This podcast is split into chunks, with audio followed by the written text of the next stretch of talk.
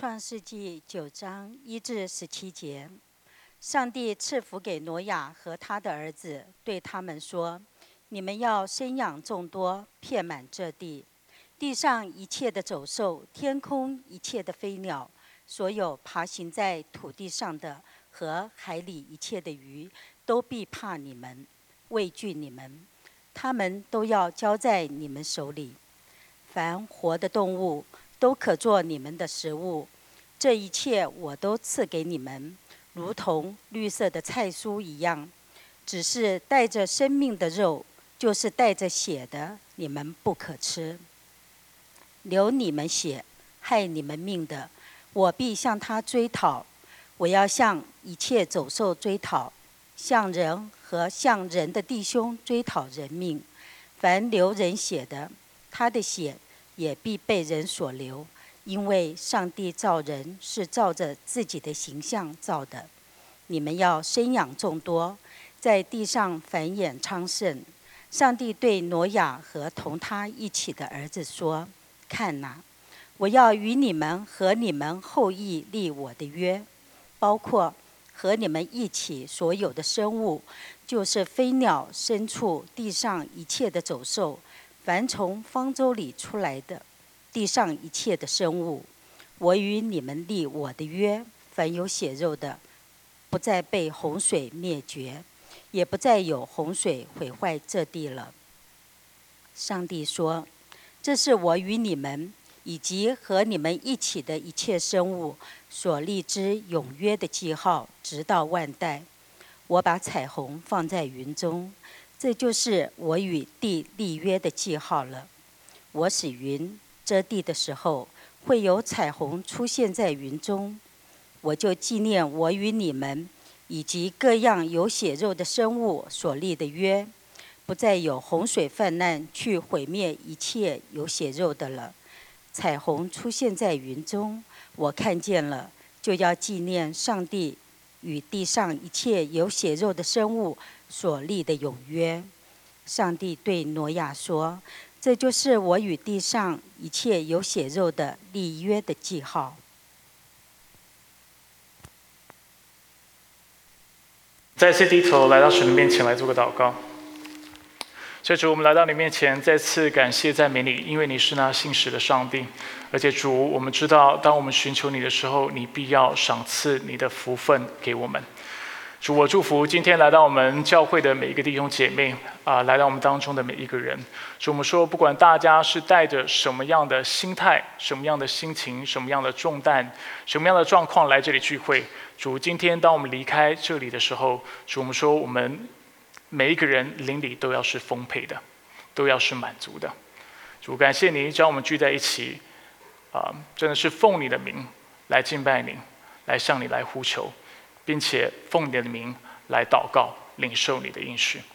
我们感谢赞美你。以上祷告是奉靠耶稣基督的圣名求。呃，美国在二零一七年爆发了一个运动，叫做“我也是”或者是 “Me Too” 的运动。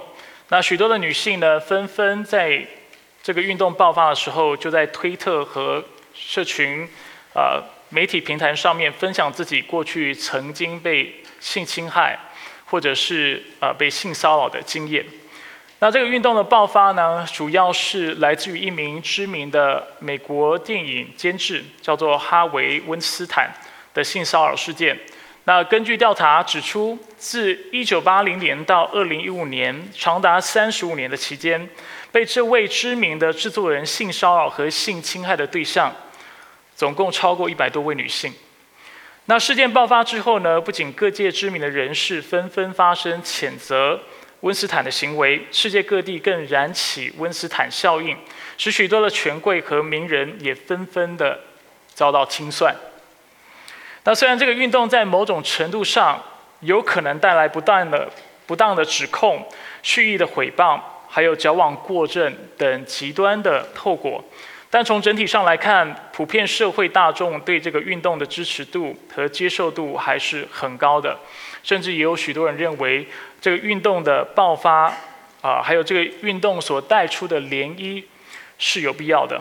那我想整体社会会有这样的反动，其实不难想象，因为这类权力不平等的，还有性别不平等的原因所带出来的不公义，在我们社会当中真的是太多了，并且随处可见。那我跟大家分享这个事件，主要是因为有两个观察。第一，当我们听到关于性侵犯或性骚扰的事件的时候，我们往往会站在受害者的一方。我们往往会同情那受害或者是被侵害的那个人，甚至我们认为政府还有国家的律法制度应该要能够保护在这些的事件当中所受害的人，并且为他们主持公义。那我们为什么会有这样的一个正义感呢？一方面，这跟我们从小所接受教育或者是父母所给我们的道德价值有很大的关系。但是另外一方面呢？还有一个很主要的原因，就是因为我们每一个人都是上帝按着自己的形象所造的。因为上帝本身是公义的关系，它是一个公平正义的神的关系，所以因此，当我们是按着他的形象所造的时候，我们心里面也是有良心，也是懂得公义的。虽然不完全，但是我们或多或少了解什么才是正确的。这是第一个观察。第二个观，第二个观察呢，就是台湾的卫福部家庭家庭暴力及性侵害防治推动小组的委员季慧荣，他在一篇文章提到，虽然 Me Too 就是我也是运动已经如火如荼的在全球各地展开，但是华人的社会相对的冷清了很多。那为什么在华人的社会里面，这样的一个运动会很难引起涟漪呢？呃，季慧荣指出，这跟华人的文化有很大的关系。他这么说：“他说，东方社会太重视关系，让很多是非或对错无法说清楚。当把关系放在第一位置，更重于对错时，是非就被掩盖了。性受害者在这样的关系中被牺牲了，甚至被要求要忍耐与晋升。那我认为季慧荣的洞见。”是非常正确的，因为华人文化的确重视集体、重视关系、重视和谐，所以我们很多时候做事更多是看脸色，然后靠关系，但是却不是讲原则、讲公义。那当然，我认为华人文化有华人文化美好的地方，啊，但是我们今天，我们还是作为基督徒，我们需要做一件事情，就是回到圣经当中。然后，借由圣经来批判，借由圣经来思考，在我们文化当中的一些价值。和谐是好的，我并不非我并不在说集体和谐这些的观念不好。但是，当我们为了集体跟和谐去妥协公义、妥协正义、去妥协真理的时候，那我认为这就是不恰当的。那当我们刚移民来美国的时候，我们会发现，诶，在美国他们许多办事的方法跟我们过去在台湾跟在跟在国内是很不一样的，而常常就是在这样的状况之下，我们发现美国人办事似乎少了一点人情味，但是的确多了一点原则。那当然，美国之所以会是个依法治国的国家，正是因为他在立国的时候受到了很深的基督教思想所影响的缘故。那今天呢，我们没有更多的时间来谈论基督教和法律之间的关系。那我非常希望以后我能够请到这方面的呃专家或学者，或者是呃啊借由不同的书籍，我们一起来探讨一些关于这方面的问题。呃，然而值得一提的是，许多法学家都认为法律起始是起于宗教信仰。甚至有人会大胆地指出，西方法律制定的来源其实就是圣圣经里面所记载的十诫。如果你是一个刚信主的人，你不知道十诫是什么的话，你可以把你的周报打开。今天的药理问答刚好就是说到十诫。那我们在这里不会特别的重复，但是的确，当基督徒在谈论伦理的时候，在谈论立法的时候，很多时候我们的确是用实践作为我们一切啊讨论跟论述的基点。那说了这么多，总之，公益对基督徒来说是个非常重要的命题，尤其对我们华人来说，我们过去的环境有些时候是因为很重视人情的缘故，我们因此而忽略了公义还有真理在我们社会当中的重要性。那因为创造我们的上帝是公义的缘故，并且他要我们按照他公义的要求来做那公义的人，在这个世上代表他，并且按着他的公义来与人相处，并且管理这个世界。那这其实都是我们这个几这几个礼拜啊，一直不断重复的内容。那今天呢，我们要继续来查考创世纪的六到九章。那与其一段一段、一节一节的跟大家解释今天经文的内容，我会用一个比较主题式，甚至神学式的方式来跟大家讲解今天的重点。那我们特别要从上帝的公义这样的主题来认识大洪水这个事件。那今天呢，信息有三个部分。第一个部分，我们要谈论到上帝的公义，我们要为上帝的公义做点定义，做点解释。第二个部分，我们要谈论上帝公义的行动，而最后我们会谈到我们应该如何回应上帝的公义。所以，个第一个部分，我们要谈到上帝的公义，什么是上帝的公义？第二，我们要谈到上帝的公义的行动是有哪些的行动？最后，我们要谈到我们应该如何。回应，所以在第一个部分，我们首先要肯定的是上帝是公义的。那在这里呢，公义指的就是公平正义。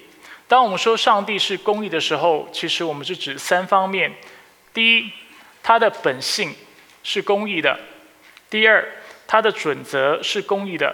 第三，他的行动是公益的。如果你不想要抄笔记的话，你不需要抄，你就仔细听就好了。啊，我会把更多的，啊，我会鼓励大家，就是到后面应用的时候，就是务必要把重点抄下来。那当我在讲解的时候，因为内容有些时候比较多，你仔细听就好。当然，如果你想要更认识基督教，然后你想要把自己的基础打好，你当然也可以把这些啊笔记写下来，然后啊去熟悉它。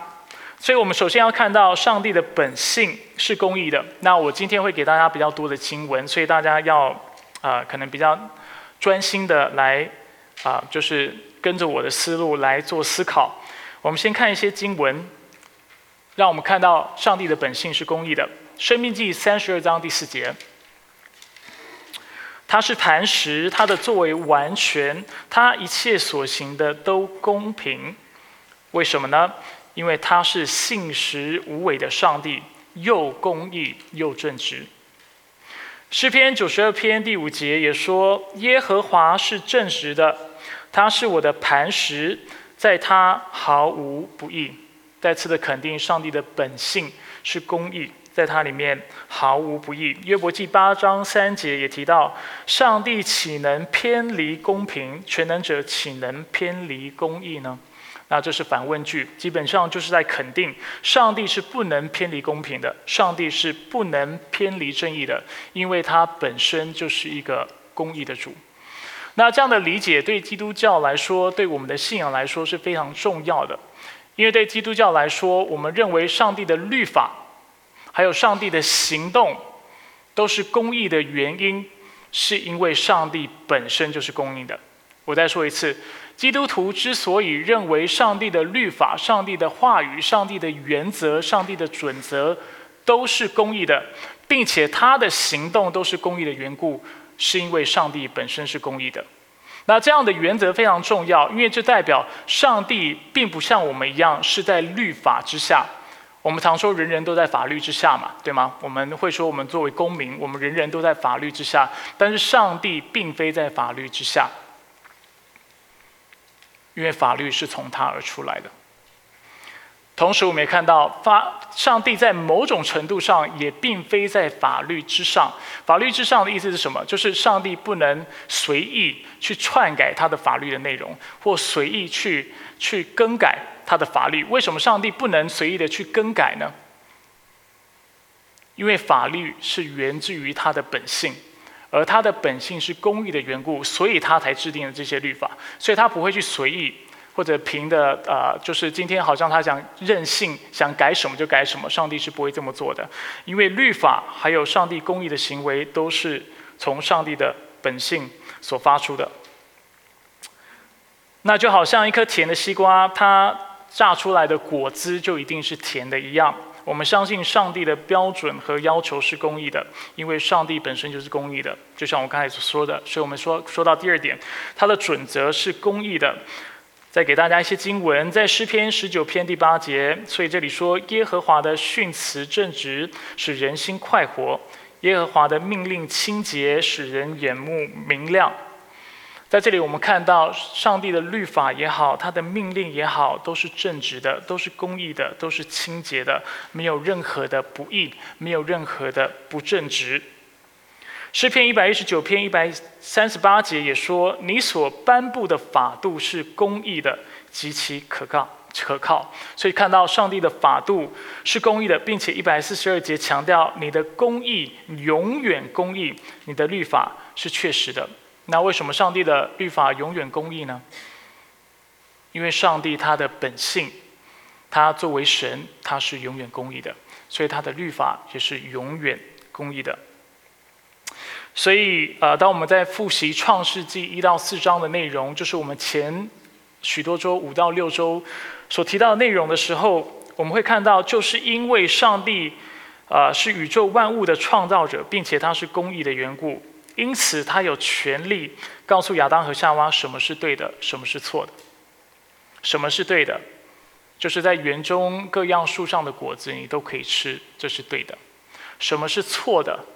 就是那分别善恶树上的果子不能吃，吃了就是错的。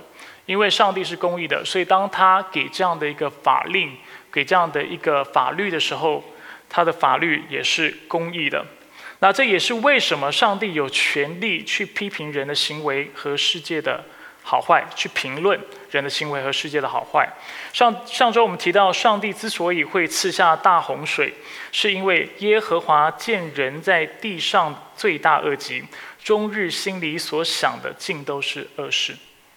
因为他是公义的，所以他能够做这样的一个评价，并且这地在上帝面前败坏了，地上充满了暴力。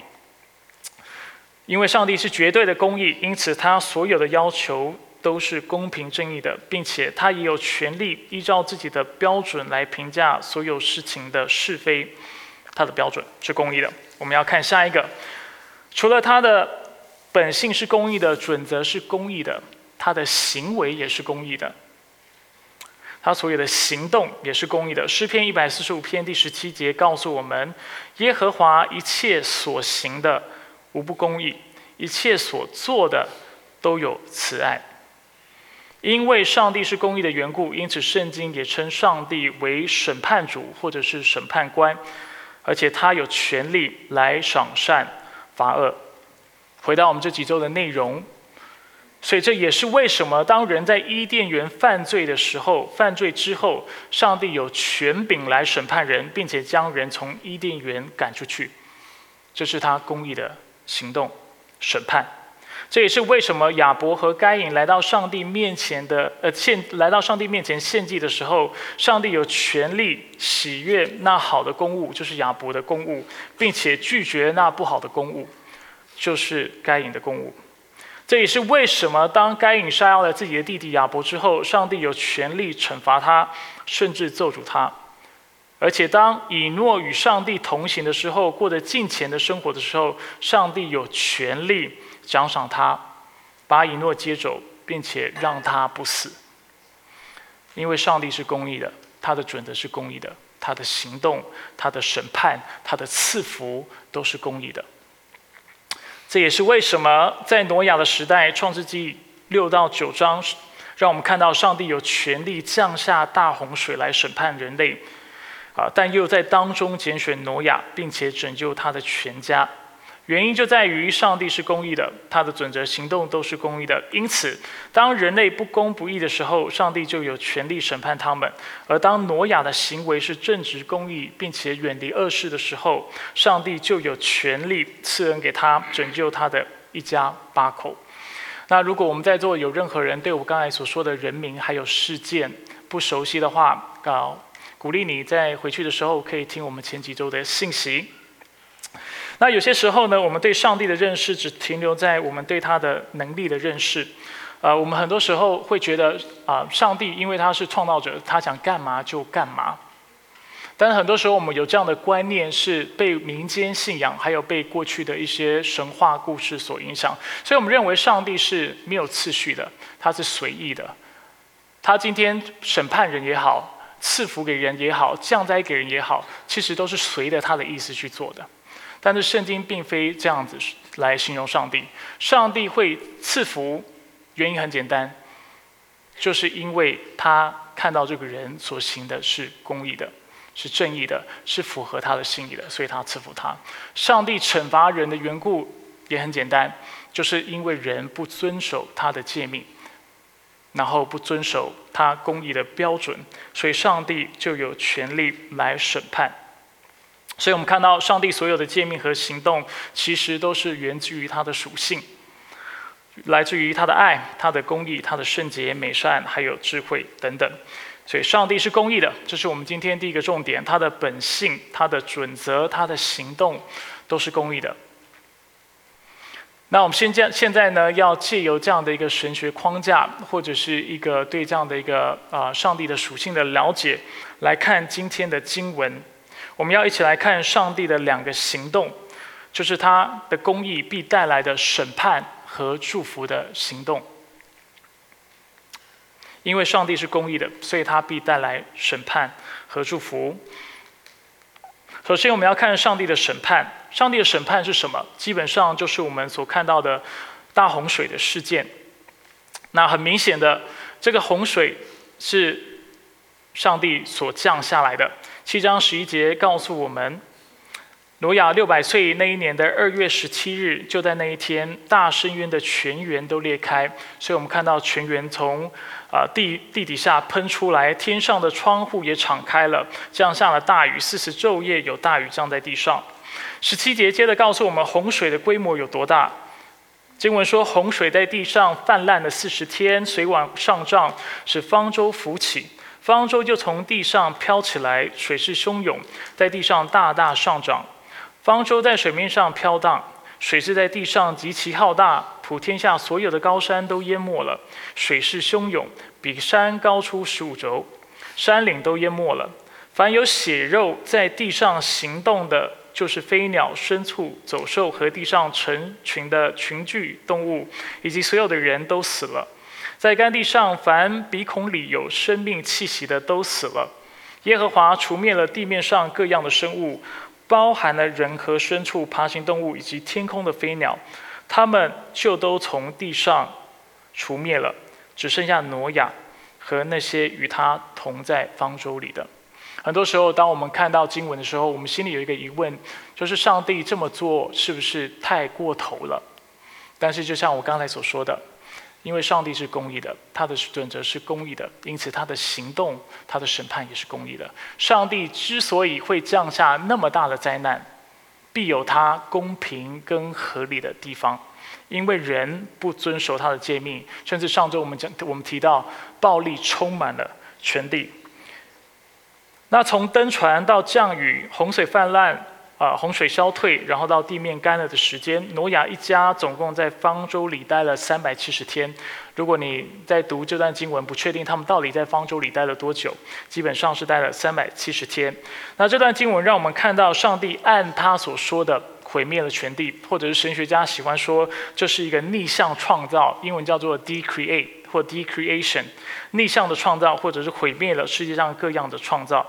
那在创世纪第一章的时候，我们看到上帝将水和干地分开，并且按着顺序造了飞鸟、牲畜、各样的走兽和人类。但是在审判过后，地面上各样的生物，包括人、牲畜、爬行动物，他与他反着说，还有天空的飞鸟，全都死了。而且在一段时间里，地和海之间的分分别也暂时消失了。所以很明显的，我们看到上帝的心意是要重新创造这个世界。重新颁发他的使命，让人能够重新按着他的使命，按着他的心意，还有凭着他的祝福而活。那虽然我们会认为上帝的审判是非常严重的，但是从六章到第九章的篇幅来看，我认为上帝的祝福在这段经文当中其实是更为凸显的。我们可以从哪里看到上帝的祝福呢？基本上从四个方面：从上帝的拣选、他的指示、他的救赎和他的立约。首先，我们看到上帝的拣选，我们可以从上帝的拣选看到上帝的祝福。那我们刚才说了，因为上帝是公义的，赏赏善罚恶的，因此在上帝要审判万物之前，他将挪亚从这个世代的人当中分别出来，并且将恩典赐给他。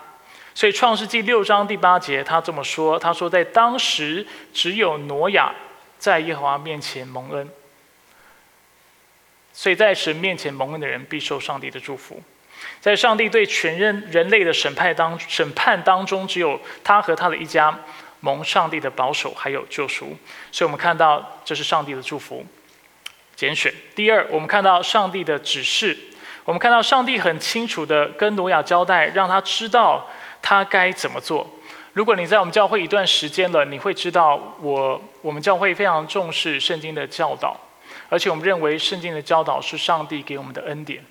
使我们能够听见，使我们能够明白，使我们能够落实上帝的话。那为什么落实上帝的话这么重要，而且这么宝贵呢？为什么说它是恩典呢？因为就是借由落实上帝的真理，我们能够得着那在基督里的自由跟丰盛。人要怎么样得到丰盛？人要怎么样得到平安？人要怎么样脱离世界上的忧愁、忧虑，还有任何罪恶的捆绑？只有顺服上帝的话，上帝的话是恩典，所以我们在这里看到，当不不仅挪亚被拣选了，并且上帝清楚的指示他，让他知道在这段时间他该怎么做。所以上帝清楚让他知道洪水什么时候来，方舟该怎么造，告诉他要把儿子、妻子、媳妇都带进方舟来，什么时候要进方舟，而且告诉他要带什么动物，带几对，并且要储藏粮食等。那我们上周有提到，挪亚的近前为他们全家都带来祝福，也为万物带来了祝福，所以这是第二个我们从我们看到上帝祝福挪亚，还有挪亚一家的地方。第三，我们也看到上帝的救赎。当洪水来临的时候，方舟就成了挪亚的救赎。当挪亚一家进入方舟后，经文告诉我们，是耶和华把他关在方舟里。什么叫做耶和华把挪亚关在？方舟里，我们从这里看到挪亚一家的安全是借由上帝而得到保守的，并且因为这艘方舟，挪亚一家就能够躲避洪水。所以这是七章六节跟七章十六节。那在大雨停止并且洪水逐渐消退的时候，我们看到挪亚所保护的动物也成了他的祝福。大家还记得挪亚先把什么动物从窗户放出去吗？乌鸦为什么把乌鸦放出去？乌鸦是什么性的动物？它吃菜还吃肉？它是肉食性动物，然后它通常吃的是什么样的肉？腐尸。对不对？腐烂的尸体，所以为什么挪亚要先将乌鸦放出去？因为当洪水淹盖了整个世界，而且毁灭了万物之后，他要看是不是水开始消退了。那借着乌鸦，所以他乌鸦刚放出去的时候，经文告诉我们，乌鸦就是飞来飞去，一直到地上的水都干了，代表当有尸体尸首浮现的时候，乌鸦就不在天上飞来飞去了，它就去去。啊，吃那些尸体来进食。那接下来，挪亚把什么动物放出去？将鸽子。第一次放出去的时候，鸽子做了什么？鸽子绕了绕绕了绕，又回来了。它什么都没有做。为什么鸽子又回来了？因为鸽子找不到栖身之处。对不对？他也找不到食物，所以他就回来了。之后隔了一段时间，挪亚又把鸽子放出去。这次鸽子带什么东西回来？橄榄树的叶子。你知道橄榄树的叶子通常是生长在什么地方吗？生长在海拔比较低的地方，不是山腰或者是更低山。或者是呃山脚的地方，所以这让我们看到一开始放乌鸦，所以从山顶上如果有尸首或者是动物的尸体浮现的时候，乌鸦会第一个知道这件事情。再来把鸽子放出去的时候，当鸽子有办法去摘橄榄树的叶子回来的时候，代表水已经降到山腰以下，或者是几乎到了山顶。那第三次将鸽子放出去的时候，鸽子有回来吗？鸽子就没有回来。为什么鸽子没有回来呢？因为它找到了栖身的地方。鸽子的食物或者它的呃，它通常吃什么东西？玉米。白米，啊，吃种子类或者是那种非常嫩的植物，那这些植物都基本上是产在海拔比较低的地方。所以当一鸽子被放出去，然后就没有再回来，甚至能够啊，就是啊，能养活自己的时候，我一时间想不到更好的词，我们就讲说鸽子呃自身之力的时候。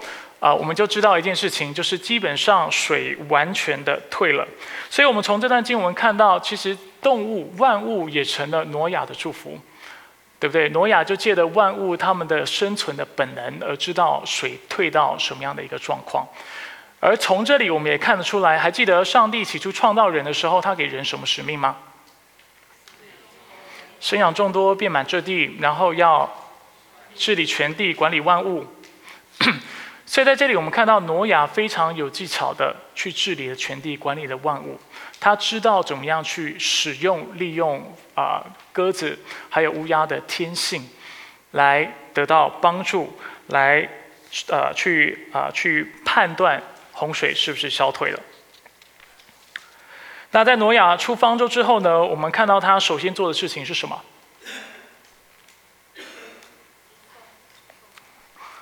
是从船走出来，没有开玩笑的。他首先做的事情是献祭，对不对？他将祭物献了燔祭，然后把祭物献给耶和华。他基本上跟亚伯一样，他知道上帝是他生命的优先。他之所以能够存活，他能够蒙救赎，都是因为上帝的恩典。那挪亚的献祭除了少讨上帝的喜悦之外，上帝也因此跟人类 立了一个约定。在这个约定当中，上帝重新的祝福全人类，并且为他本来在创世纪第一章所做的祝福做了补充，所以他再次的祝福全人类，并且为他祝福做了补充。我们看一下创世纪第九章一到七节。所以上帝赐福给挪亚和他的儿子，对他们说：“你们要生养众多，遍满这地。”这是创世纪第一章二十八节所告诉我们的，这就是他们。啊，蒙祝福的地方，地上一切的走兽，天空一切的飞鸟，所有爬行在地土地上和海里一切的鱼，都必怕你们，畏惧你们，他们都要交在你们手上。什么目的呢？第三节，凡活的动物都可做你的食物，这一切我都赐给你们，如同绿色的菜蔬一般，只是带着。生命的肉就是带着血的，你们不可吃；流你们血害你们命的，我必向他追讨。我要向一切走兽追讨，向人和向人弟兄追讨人命。凡流人血的，他的血也必被人所流，因为上帝造人是造自己的形象所造的。你们要生养众多，在地上繁衍昌盛。所以在这里，我们看到上帝在上帝再次的重申了他对人类的祝福。就是让人类能够生养众多。大家要知道，这时候全世界人类很遗憾的都被灭了，只剩下挪亚还有他们一家八口。所以上帝重新的祝福他们，让他们生养众多，遍满全地。而且他在这个祝福当中，他将吃肉的权利给了人类。其实非常合理，你去思考当时。大洪水淹过了全世界之后，他们出来之后，可能没有那么多植物让他们做食物的，土地是没有出产什么东西的，因为是淹水四十天，而且他们在船船上待了总共三百七十天，所以淹水一百五，啊，这啊，然后啊，水消退也是一百五十天，总共三百天，所以我们可以想象，三百天如果植物都浸泡在水里，基本上很多都是已经作废掉了。所以，上帝在这里颁发这个命令，让我们看到他的怜悯，再次让我们看到他对人类的爱。那除了把这样的一个权利、这样的祝福给人之外，他也给了两个禁令。第一个禁令是什么？吃肉的时候怎么样？不能吃带血的肉，因为血有怎么样？血有生命。当我们在呃几周前讲到该隐和亚伯的事件的时候啊，我们有读到这个经文，但是我们没有特别提。当初该隐把自己的弟弟杀了的时候，上帝说亚伯的血的声音从地里向他发出发出哀声，所以血是带有生命的，这就是为什么血是不能吃的，血是神圣的。第二个禁令也跟血有关。那在这个禁令，上帝清楚地指出生命的尊严和神圣性。为什么基督徒那么的强烈反对堕胎，是有原因的。因为凡杀人命的、流人血的，上帝必向那个人追讨。那我们从这个诫命当中看到，世界上每一个生命都应该被尊重，因为每一个人都是上帝按着自己的形象所造的。上帝的形象就是人的尊严的。所在之处，还有尊严的来源。所以，当人杀害或伤害另一个人的生命的时候，他就需要按照同样的比例程度来偿还。那我们需要注意一件事情，就是这里有说到，唯一有权利来执行这个原则的人是谁？是上帝，因为他是完全的公义。为什么圣经告诉我们不要去论断人？因为没有任何人是完全的公义，因为我们不是完全的公义，我们的尺度、我们的准则就不是完全的。因为我们既不是完全的人，又不是又没有完全的准则，我们的行动就是会有瑕疵跟缺陷的，懂我意思吗？所以，当我们去论断人的时候，去审判人的时候，很有可能就会做出错误的评判，很有可能在这个过程当中就是犯罪了。所以圣经让我们看到，只有上帝有这个权利，能够去论断、去审判人。当然，圣经也让我们看到，除了他能够来执行这个原则之外，还有他所赋予权柄的执法机关，比如说国家、比如说政权等等，也有权利来执行这样的一个原则。所以，律法存在的其中一个目的是为了保护我们，是为了让啊。公义能够在这个世界当中能够被执行，能够被完成。那之后呢，我们就看到上帝跟全人类还有所有的动物立约，承诺我们他必不再透过洪水来毁灭这个世界。那在圣经当中呢，每当上帝和人立约的时候，都会有一个记号，大家要注意到这个事情吗？跟亚伯拉罕立的约，他的记号是什么？割礼。所以借着歌里，我们就清楚的知道这个人或者呃这个男子是属于耶和华的，他们的家族是属于耶和华的。在今天的经文当中，上帝借的什么样的记号，让人知道他是与他们有约的？彩虹。那这是否代表彩虹是那个时候才出现的？以前都没有彩虹？不是，彩虹应该是一直都存在的，只是当时上帝决定。用彩虹作为记号来跟人立约，懂我意思吗？那基督徒现在与上帝，基督徒有几个圣礼？两个圣礼，一个是洗礼，洗礼就是一个记号，让我们知道什么事情，知道我们是归属基督的。另外一个圣礼是什么？圣餐。它个是一个记号，而且它告诉我们什么事情？告诉我们上帝是与我们同在的。OK，看来我们应该上个纪要真理的课程哈，复习一下什么是圣礼，然后圣礼的意义，它的记号，它是什么样的记号，而且它为我们保证什么样的事情。好，所以我们看到创世纪六到九章，基本上我跳了很多经文啊。我在准备这段经文的时候，我花了。我花了很多的心思在想我要怎么讲这段经文，因为六到九章，我平常一章讲一个小时都讲不完，更不用说三章，所以我一直在想我怎么讲才能够讲得比较清楚，所以我决定用今天这样的一个方式，就是借由上帝的公义来看这段的经文。所以借着今天经我们经文，还有借着今天的重点，我们看到上帝是一个赏善罚恶的上帝，他是公义的，所以他会审判那不敬畏他并且拒绝他的恶人。还有他是公义的，因此他也会赏赐那遵行他的话语，那倚靠他的艺人。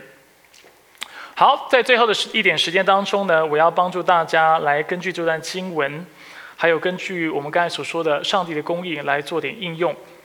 那我先讲两个应用，两个应用不会打在上面，我只会口头上提，因为前几周我们已经重复过很多次了。第一个应用呢，就让我们看到我们应该要效法挪亚的样式，做个全然顺服上帝的人，学习做个艺人。大家还记得这个重点吗？那第二个重点呢，或第二个应用，就是今天的经文也再次提醒我们，我们需要效法挪亚的样式，啊，还有他献祭的模范，学习让上帝成为我们生活的重心和优先。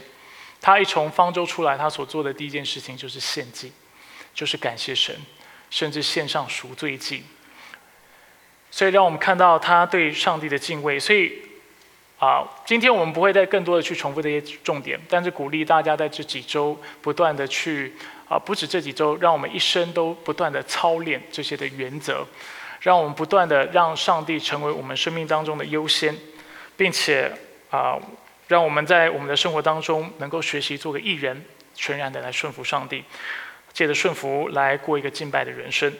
那除此之外呢？我今天还想要透过两个方面来帮助大家思考，还有应用应用今天的经文。那这两个重点，请大家一定要抄下来。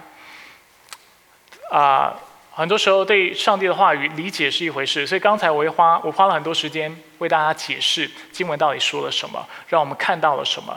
但是我们不能只是听见，也不能只是明白，但是我们还要执行落实落实，因为这才是怎么？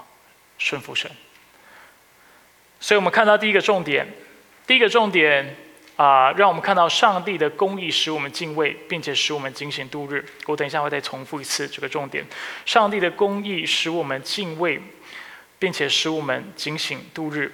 在今天信息一开始，我提到我们华人常常会轻视公义还有对错的重要性。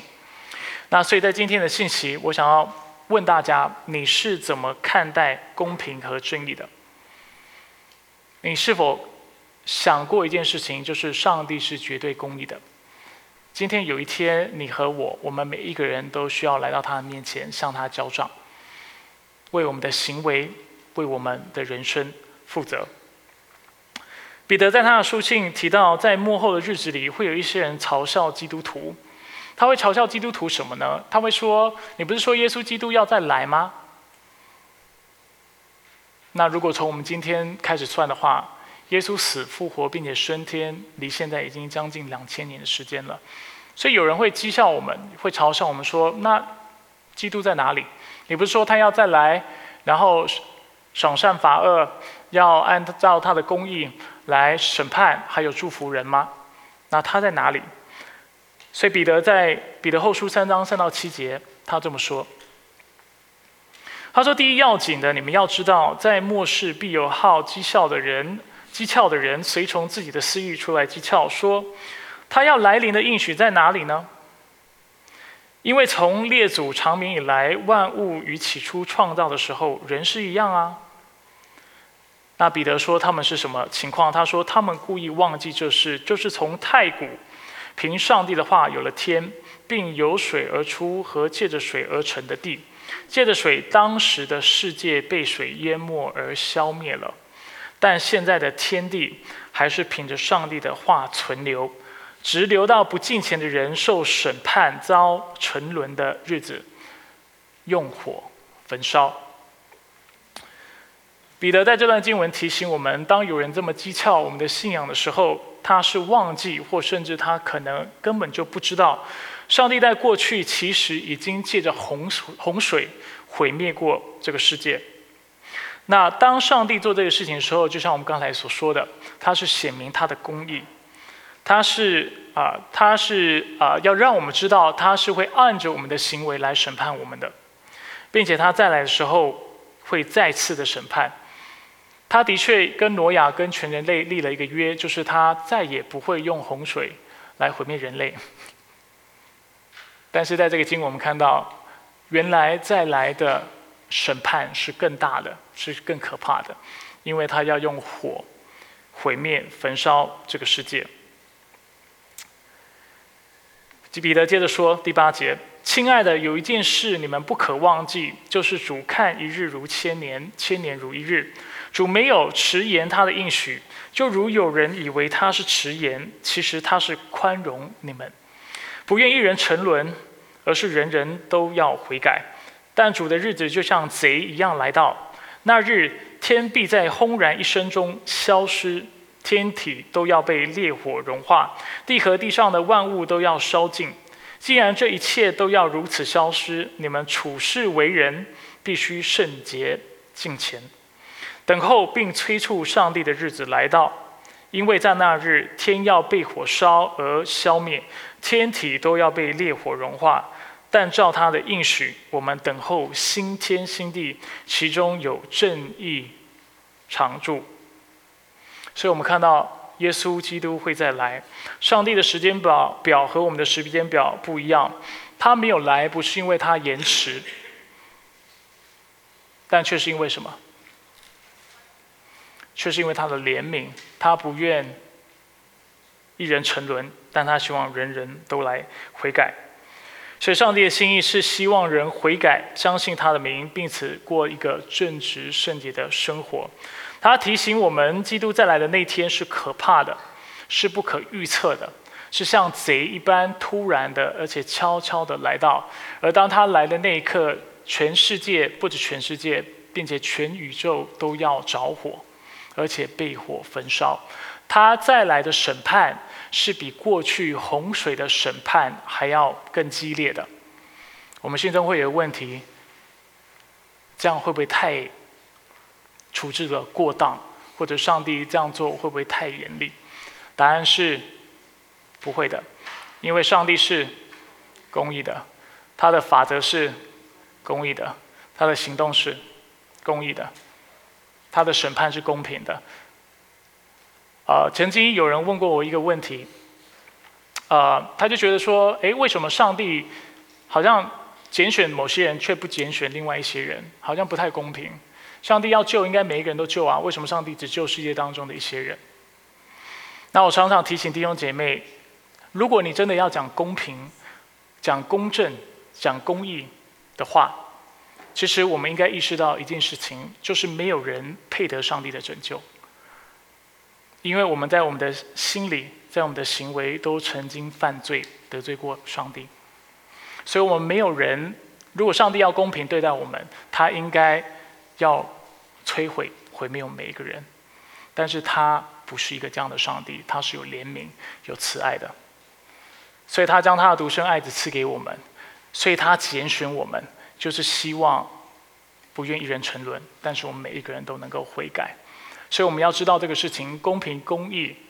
如果我们真的相信上帝是公平公义的，没有人能够生存生还，但是我们每一个人都会被他审判。而因为他怜悯我们，所以我们被他拣选。那我刚才讲的这个审判将会是宇宙性的。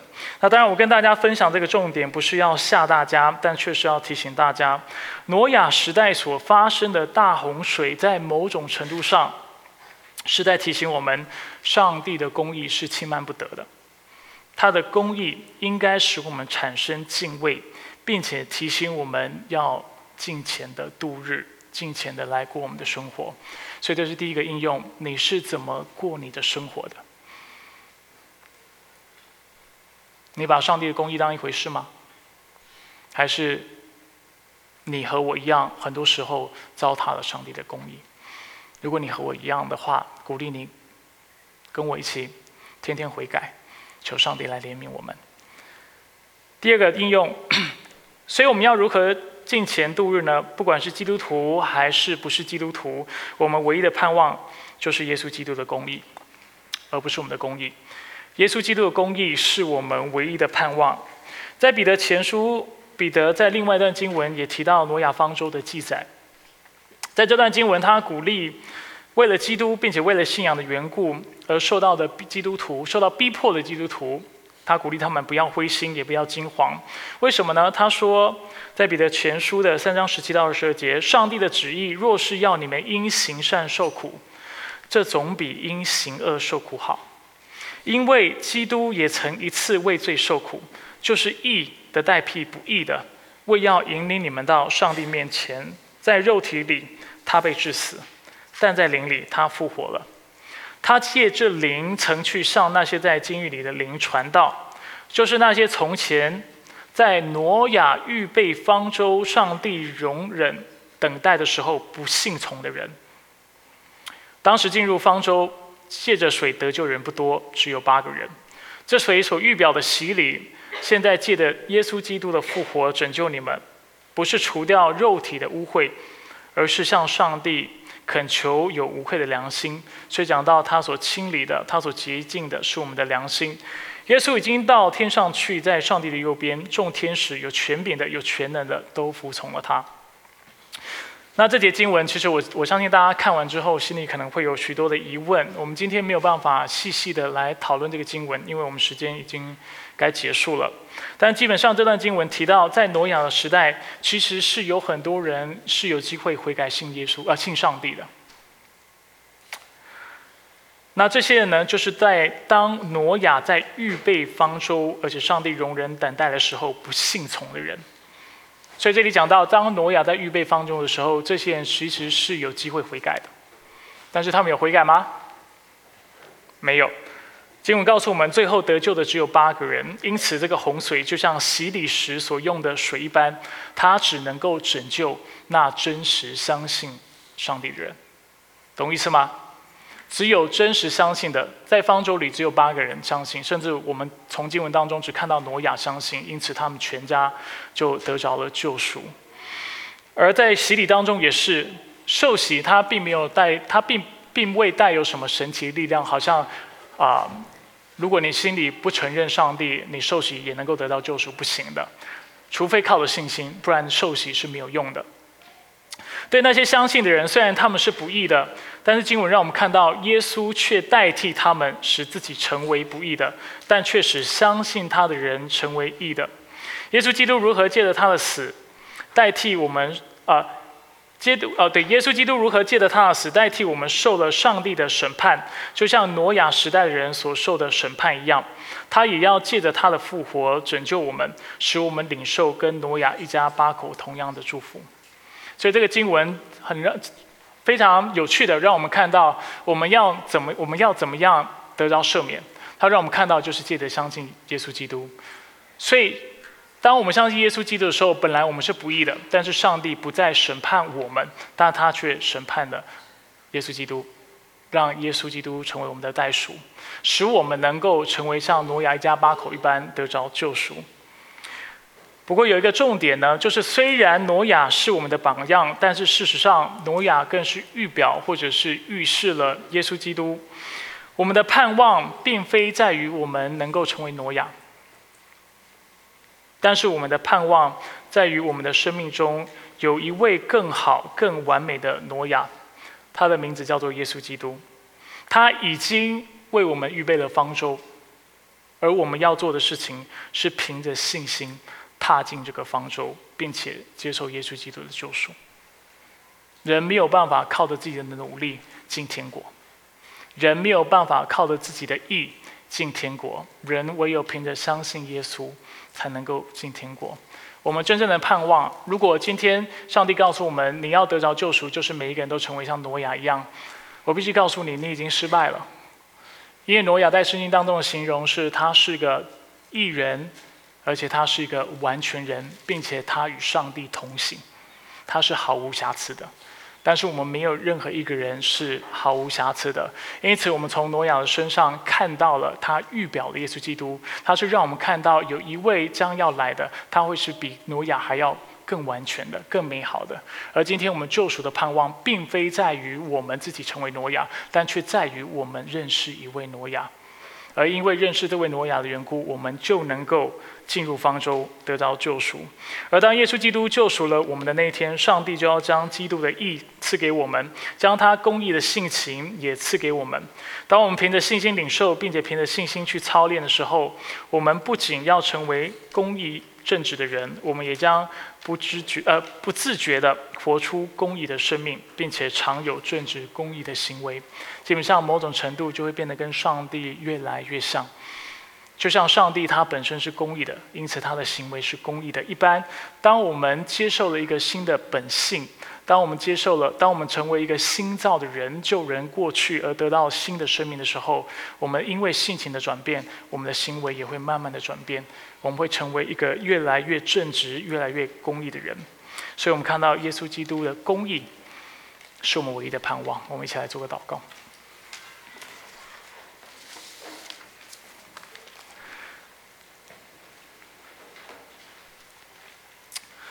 主，我们来到你面前，向你献上赞美与感谢。谢谢你爱我们，并且将一个更好的挪亚赐给我们。我们从创世纪的技术当中，我们看到挪亚其实到了晚年的时候，他其实也是犯了罪，他其实也是不完全的。他的自意或者他的努力，只能支撑他到一定的时间。但主，你告诉我们，今天。如果我们要进入这方舟，并且得着救赎的话，我们的目标不在于成为挪亚，但是却是接受一位更完美的挪亚，成为我们的代赎。